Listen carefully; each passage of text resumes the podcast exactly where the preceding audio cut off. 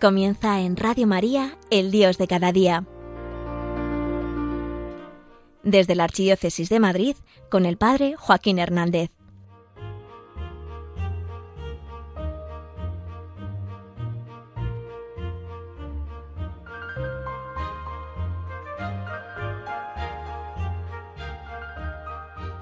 De todas las enseñanzas de Jesús, unas son más importantes que otras y unas más difíciles de vivir que otras. Pues para mí las más complicadas, las bienaventuranzas. Que sí, que sí, que son muy bonitas, pero son el gran reto que Jesús nos lanza.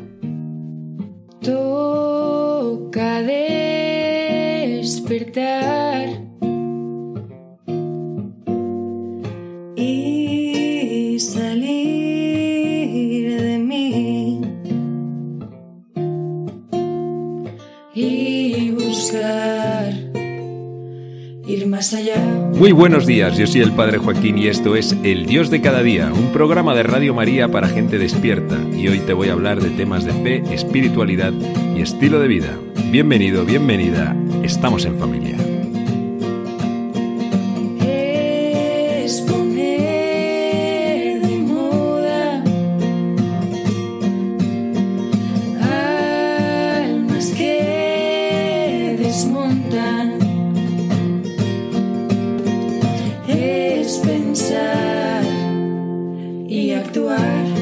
Introducción sobre algo que suele decirse incluso en ámbitos cristianos.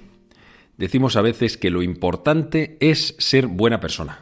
Esto es. Y que si una persona es buena, pues ya con eso ya tiene todo cumplido. Pues te voy a decir una cosa. Jesús no vino para hacer buenas personas, aunque todos los seguidores de Jesús tengamos que ser buenos, evidentemente. Y a Jesús no le mataron por bueno, sino por santo. No es lo mismo ser bueno que ser santo. Y Jesús viene a hacer una propuesta radical, una propuesta total. El, ser bueno es algo que, que, bueno, pues es común a todos. Para ser bueno no hace falta ser cristiano, evidentemente. En el Antiguo Testamento, eh, Moisés recibió de parte de Dios las tablas de la ley. Estas tablas son una expresión de lo que nosotros llamamos la ley natural, una ley que está inscrita en el corazón de todos los hombres, solamente por el hecho de ser humano. Solamente por eso tú ya las llevas inscritas, las llevas dentro. Podrías intuirlas en todas las culturas, aunque no sean judías o no sean cristianas. Eh, esto, todo esto se ha intuido, o sea, cada uno de los diez mandamientos se ha llevado a cabo de una manera intuitiva. Bueno, pues, pues esos mandamientos, digo que son para todos, es lo que nos hace buenas personas. Pero Jesús quiere que demos un paso al frente y entonces nos propone una nueva ley, que es la ley del Evangelio, expresada muy especialmente en lo que llamamos el discurso de la montaña, que es donde Jesús habla a sus discípulos y les da las pautas principales de en qué consiste ser un seguidor suyo. Y esto viene en el Evangelio según San Mateo, capítulo 5, del 1 en adelante. Entonces te lo voy a leer solamente esta primera parte. En aquel tiempo, al ver Jesús el gentío, subió al monte, se sentó, y se acercaron sus discípulos, y abriendo su boca, les enseñaba diciendo, Bienaventurados los pobres en el espíritu, porque de ellos es el reino de los cielos. Bienaventurados los mansos, porque ellos heredarán la tierra. Bienaventurados los que lloran, porque ellos serán consolados. Bienaventurados los que tienen hambre y sed de la justicia, porque ellos quedarán saciados. Bienaventurados los misericordiosos, porque ellos alcanzarán misericordia. Bienaventurados los limpios de corazón, porque ellos verán a Dios. Bienaventurados los que trabajan por la paz, porque ellos serán llamados hijos de Dios. Bienaventurados los perseguidos por causa de la justicia, porque de ellos es el reino de los cielos. Bienaventurados vosotros cuando os insulten y os persigan y os calumnien de cualquier modo por mi causa. Alegraos y regocijaos, porque vuestra recompensa será grande en el cielo.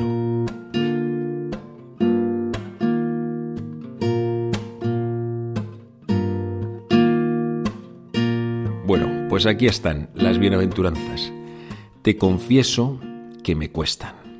Sí, se espera que normalmente un sacerdote cuando te habla de algo del Evangelio te lo diga de corazón, yo podría hablarte largo y tendido sobre las bienaventuranzas y podríamos analizarlas todas y cada una de ellas. Pero una cosa es conocer algo con la cabeza y otra cosa es vivirlo con el corazón. Y yo esto todavía no lo vivo. Me gustaría decirte que sí, pero todavía no. Eso sí, digo que todavía no. No digo que no lo viva y que no quiero vivirlo, sino que todavía no lo vivo. Ojalá el Señor me conceda la gracia y yo tenga la lucidez como para decirle que sí y tirar adelante y seguirle por este camino.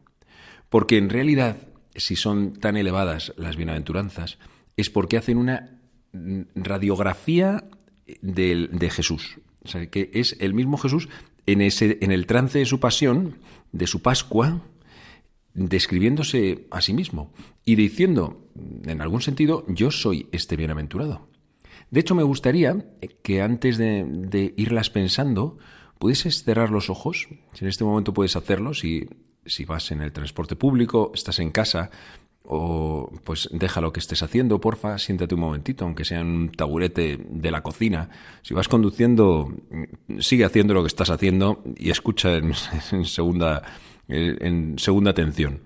Y, y, entonces, con los ojos cerrados, piensa, imagínate a Jesús crucificado por un instante, tenlo ahí, piénsalo cómo, cómo será esa cruz, cómo será el lugar, Jesús ahí arriba alzado, sus manos atravesadas, sus pies, ¿qué hace, qué dice? Quizá te está mirando. Y entonces comienzo con las bienaventuranzas, él dice, bienaventurados los pobres en el espíritu, y tú puedes ver que ese pobre en el espíritu es Jesús. Los mansos es Jesús. Los que lloran, Jesús. Los que tienen hambre y sed de la justicia, ese es Jesús. Los misericordiosos, los limpios de corazón, los que trabajan por la paz, los mansos, los perseguidos por causa de la justicia, es Jesús. Bienaventurados cuando os insulten y os persigan y os calumnien de cualquier modo. Es Jesús. Él mismo quiso reflejarse para que nosotros podamos vivir en muchas circunstancias de nuestra vida lo mismo que Él ha vivido y que esos momentos que en principio podrían ser eh, cosas que nos separasen de Él, frustraciones, dificultades, incluso pecados, se conviertan eh, en momentos, en lugares, en ocasiones para estar más cerca de Él. Es una cosa que me, me alucina de Dios, es que Él ha puesto todos los medios para que no haya nada que pueda separarnos de su amor, nada que pueda separarnos de su presencia. Y entonces lo que en principio podría parecernos que nos tendría, tendría que poner distancia entre Dios y nosotros, se convierte en una oportunidad para amarlo más y para encontrarle a Él en medio de esa circunstancia.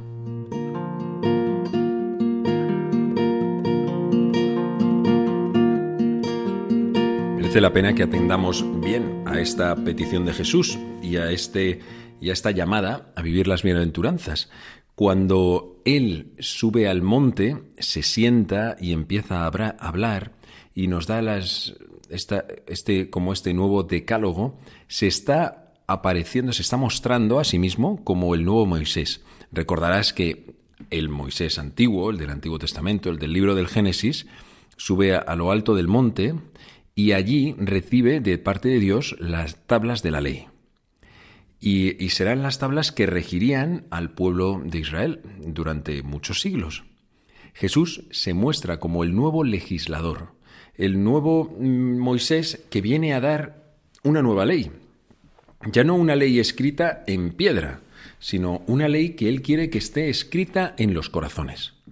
Las bienaventuranzas ya no nos dejan simplemente en el, bueno, pues vamos a ir tirando religiosamente. Vamos a hacer de nuestra fe una fe de, mínimos. No puedes hacer esto, no puedes hacer esto, no puedes hacer esto. Si te fijas, cuando llevamos una fe de negaciones, de cosas que no se pueden hacer, al final siempre quieres andar jugando hasta dónde puedo hacer. Lo que Jesús nos propone es una ley Bueno, pues una ley fundada en el corazón y que solamente podemos cumplir si le tenemos a Él presente dentro de nuestra vida, si Él es el primero, si queremos no solamente admirarle, sino querer ser como Él. Y entonces nos damos cuenta de que al vivir como Él, vivimos junto con Él. Decía el Papa Benedicto XVI que las bienaventuranzas son una transposición de la cruz y la resurrección a la existencia del discípulo. Es que se cumplen cuando nos convertimos nosotros, los cristianos, en imagen de Cristo. Luego Jesús habla además de, una doble recompensa. La recompensa presente, que ocurre de modo sensible, es, pues, por ejemplo, el consuelo, y, y luego la otra recompensa que es la que abre para nosotros el reino de los cielos, el reino eterno. De ellos será el, el reino de los cielos, porque ellos serán consolados, ellos heredarán la tierra. Y además, que es las bienaventuranzas son no solamente sufrir los males, sino en nombre de Jesús, con espíritu sereno, aún más, a lo mejor con alegría es que uno no empieza a ser verdaderamente cristiano hasta que no encuentra a Cristo en el dolor y en los momentos difíciles. No, no, solamente, no por tener sufrimientos ya uno se salva directamente, sino porque ha encontrado en esos sufrimientos una oportunidad de encontrarse con Jesús. Y entonces vivo un dolor, una frustración, un desamor en el nombre de Jesús, con Él, ya no lo vivo yo solo. Y entonces eso que no tenía ningún sentido y que no tenía tampoco ninguna perspectiva, ningún horizonte, se convierte en una cruz. La cruz no es sinónimo de sufrimiento. Ojo, que a veces lo damos así un poco por hecho y decimos, ¡uh, menuda cruz me ha venido! No, no, la cruz, por lo menos la de los cristianos, trae un crucificado. Entonces, si tu cruz viene con crucificado, si tu cruz viene con Cristo, si Cristo está en ella clavado, pues entonces sí es una cruz. Pero hay muchos cristianos que sufren sus sufrimientos, sus dolores, sin tener a Cristo en ellos. Y de hecho, gritan esa famosa frase, ¿dónde está Dios? ¿Por qué Dios permite esto? Bueno, si viésemos a Jesús crucificado en nuestra cruz, entonces ni nos lo preguntaríamos. Bueno, se nos caería un poco la cara de vergüenza porque diríamos, bueno, pero, pero fíjate, pero mira cómo estás tú. Como aquel famoso poema de la liturgia de las horas, que dice, ¿cómo, cómo voy a ir no recuerdo literalmente cómo era, pero ¿cómo me voy a quejar de, de, mis pies cansados si veo los tuyos destrozados? Efectivamente, ¿cómo me voy a quejar yo delante de Jesús estando como está en ese trance? Efectivamente, y entonces es cuando empiezo a vivir de verdad las cruces.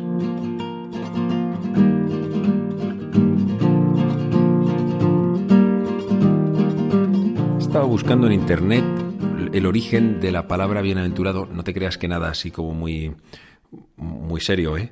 una mirada rápida. Pero ha habido algo que me ha llamado la atención. Una frase que dice que en la literatura, en la literatura griega el término bienaventurado se reserva en una primera etapa a los dioses para expresar su condición de seres situados por encima de las penas y fatigas de esta tierra. Así se aplica el término Mácar, más antiguo pero afín a Macarios, y por extensión el término Macarites, Macarites, perdón, que significa bendito. Pues he pensado que de esto se trata. Efectivamente, estos dioses, bueno, pues ellos eran politeístas, eran unos seres que estaban por encima de las penas y fatigas de esta tierra. Tal cual, las bienaventuranzas vienen a decirnos eso. Cuando vivimos de esa manera, el mismo Jesús, se nos convertimos en un ser situado por encima de las penas y fatigas como si fuésemos dioses, los verdaderos dioses, los hijos de Dios. Esto es, y entonces es cuando somos macarios, cuando somos bienaventurados, cuando somos verdaderamente pues, benditos, benditos porque el cristiano, en el fondo, no es un hombre o una mujer que tenemos la vida recortada. Al contrario, lo que nos hemos dado cuenta de lo que es que no hay un momento de la vida que no sea una oportunidad para vivirla en plenitud. Pero no solamente los momentos buenos, sino también los momentos malos. Exprimimos cada instante. Esto es lo que es absolutamente arrollador del cristianismo y, que puede mm, pues explotarnos la cabeza cuando vemos una cosa como esta. Pero ¿cómo, cómo se puede ser bienaventurado con una enfermedad? Pues claro, claro, claro. Es que, es que esto es lo escandaloso. Por eso digo que no consiste solamente en ser buenos, es que Jesús sigue dando pasos adelante. Mira, el primer paso para ser feliz es aceptar la vida. Pero has llegado a ser cristiano cuando en ella, en toda ella, descubras a Cristo. La mm, felicidad que propone Jesús es una felicidad en la vida real, en tu vida. No necesitas buscar otra vida distinta a la tuya para poder encontrar esa felicidad que Dios quiere darte. Es exprimir cada experiencia, es exprimir esta vida. Y cuando en esta vida nos vienen alegrías, pues adelante, las exprimimos. Y cuando nos vienen tristezas, también, también las exprimimos. Las bienaventuranzas vienen a decirte, venga, es que eres también bienaventurado en medio de esto. Jesús crucificado dice de sí mismo, yo soy el bienaventurado. Y cuando a ti te ve de esa manera, en ese trance, a lo mejor se te acerca, te pasa la mano por el hombro y te dice, ¡Ey, bienaventurado! Y tú te quedas roto diciendo, pero bueno, pero ¿cómo? Qué falta de empatía, ¿no? Y entonces ves su mano, la que te ha pasado por el hombro, y ves que está atravesada, que tiene una llaga, y dices, anda, claro, si es que ahora comprendo, esto es. Jesús nos está haciendo una invitación a convertirnos eh, en amigos suyos.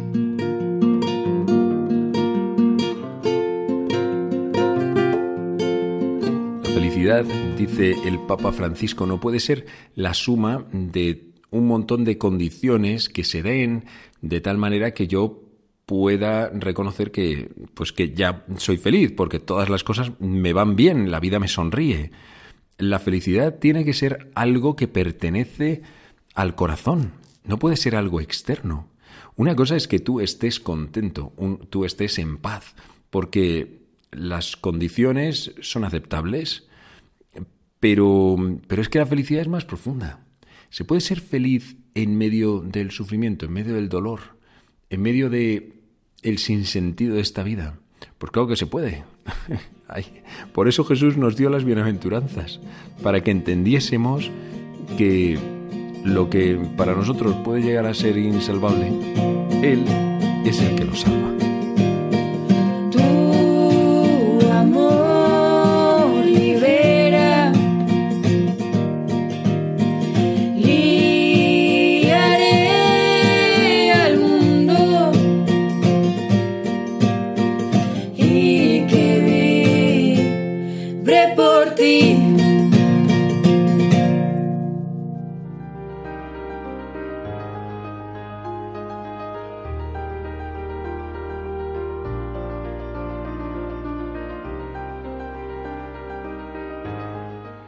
Finaliza en Radio María El Dios de cada día, hoy desde la Archidiócesis de Madrid con el Padre Joaquín Hernández.